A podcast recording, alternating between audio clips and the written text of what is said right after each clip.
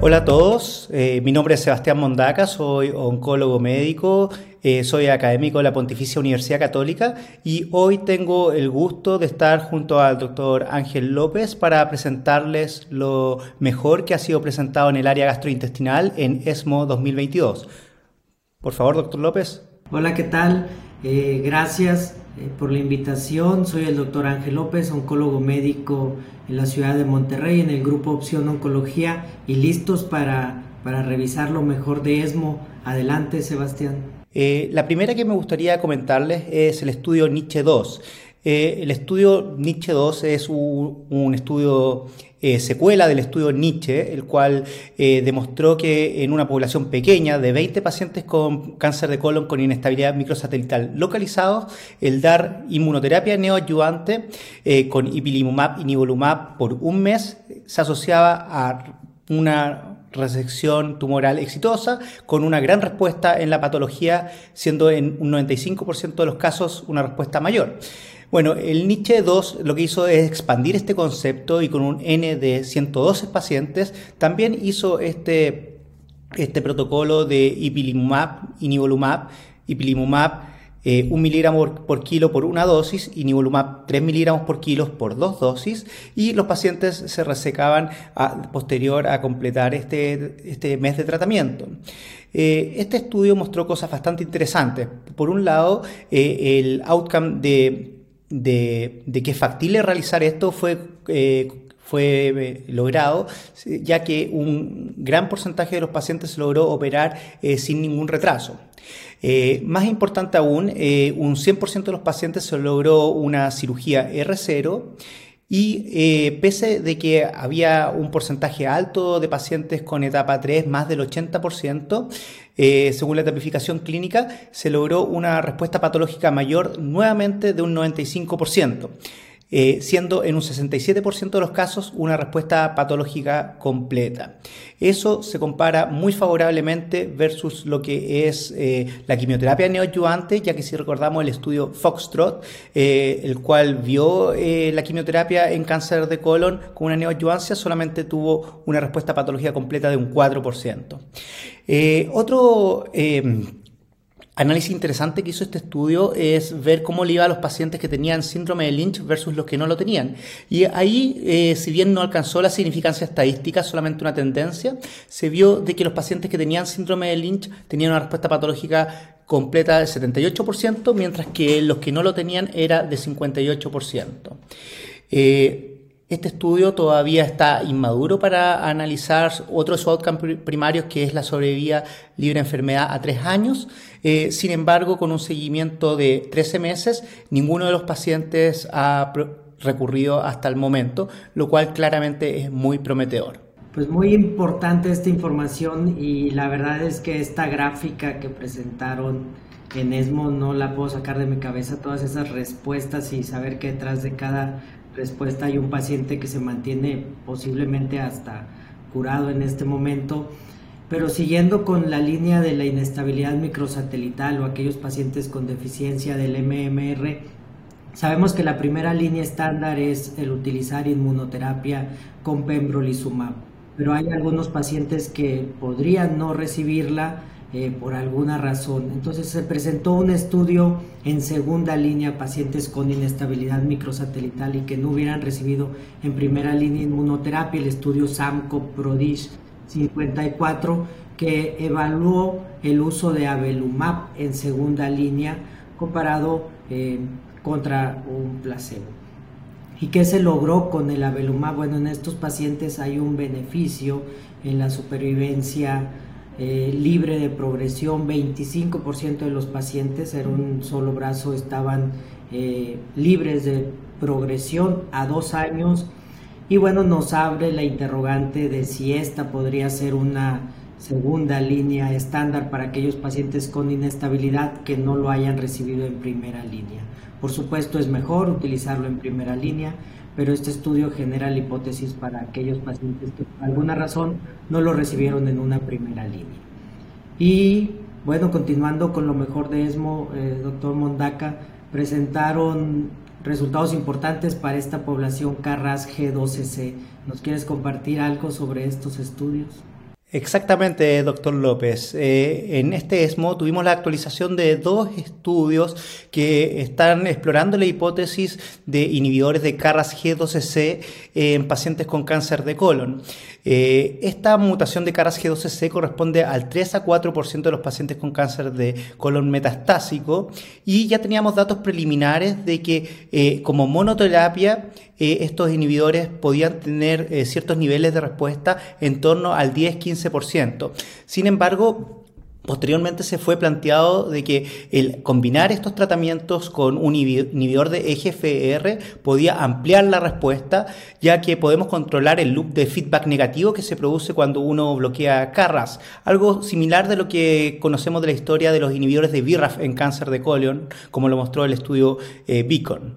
Eh, en ese sentido tenemos eh, en primer lugar el estudio CARRAS Crystal 1, el cual estudió adagrasib en comparación con cetuximab en, esta población.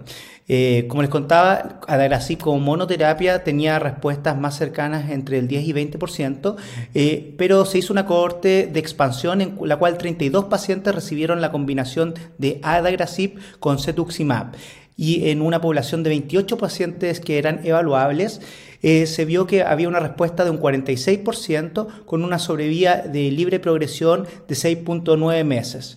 Eh, esta terapia fue tolerable con una toxicidad grado 3-4 cercana al 30%. Eh, por otra parte, tenemos el estudio Codebreak 101, el cual ya había ha sido publicado en el Lancet Oncology.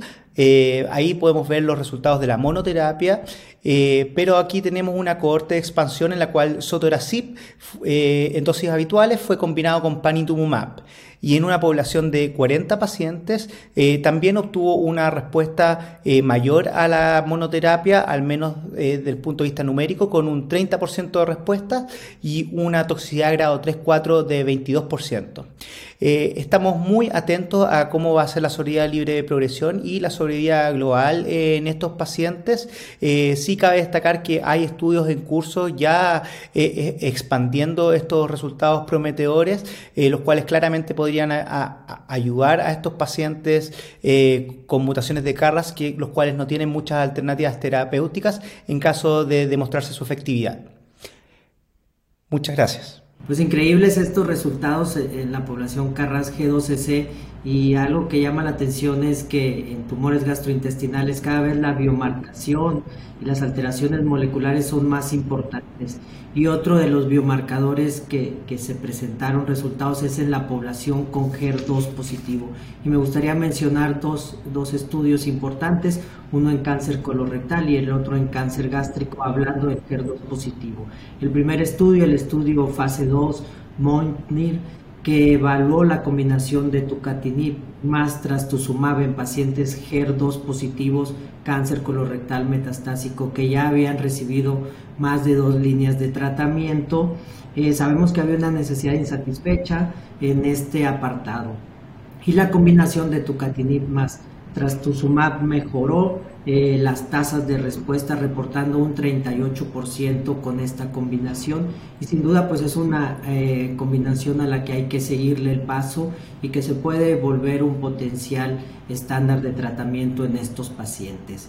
Y siguiendo con el HER2 positivo, pero cambiando al cáncer gástrico, teníamos una necesidad insatisfecha en segundas líneas. Solemos utilizar posterior a la falla de la inhibición del HER2, pues esquemas tradicionales como paclitaxel y ramucirumab, pero sabemos que trastuzumab deruxtecan ya había dado buenos resultados en otras eh, neoplasias con HER2 positivo y el Gastrix 01, Destiny Gastrix 1 dio buenos resultados. Entonces se presentó la actualización o un estudio con más pacientes, ya con 79 pacientes, el Destiny Gastrix 02 población HER2 positivo que ya hayan recibido una primera línea. Es un estudio exclusivo de segunda línea y se demostraron tasas de respuesta de un 41.8%, un beneficio en la supervivencia libre de progresión eh, llevando a 5.6 meses. Es de un solo brazo este estudio y una supervivencia global de 12.1 meses. Entonces, si comparáramos esto con la segunda línea estándar, eh, que a veces no es bueno hacer comparación entre estudios, pero son unos resultados favorables y que nos da una posibilidad de ahora tener una segunda línea de tratamiento para los pacientes con HER2 positivo que fallen a la combinación de fluoropiridinas y trastuzumab. Eh, Sebastián, si quieres continuar o algo más que nos quieras comentar respecto a lo mejor de ESMO. Sí, tengo un estudio más que me quisiera comentar, que es el estudio Fresco 2.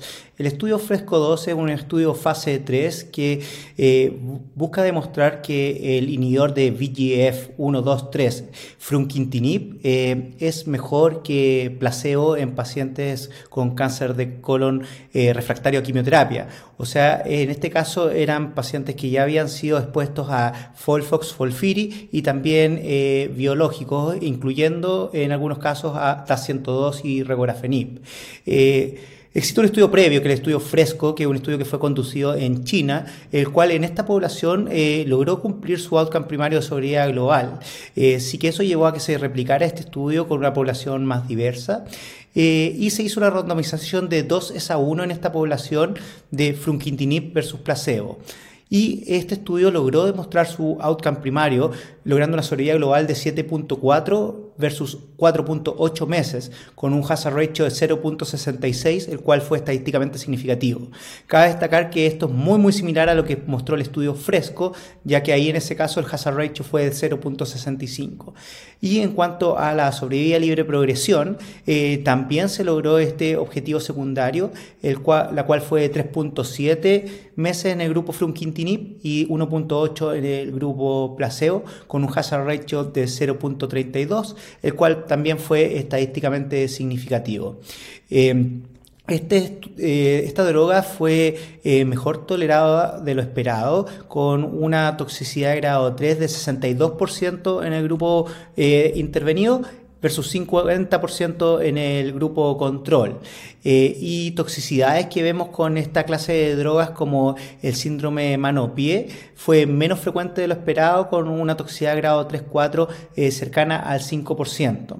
Eh, sí que en este sentido, eh, esta droga logró demostrar su outcome primario en una población en la cual eh, vemos que existen pocas alternativas de tratamiento, por lo cual estamos esperando qué pasa con ella desde el punto de vista regulatorio y si que va a estar disponible en algún momento para, tratar pacientes. Bueno, y con esto nos despedimos. Muchas gracias, doctor López. Muchas gracias a Science Link por invitarnos a compartir estos resultados de ESMO. Doctor López. Muchas gracias, doctor Mondaca. Muchas gracias a Link y esperemos que esta información les sea de utilidad. Hasta pronto.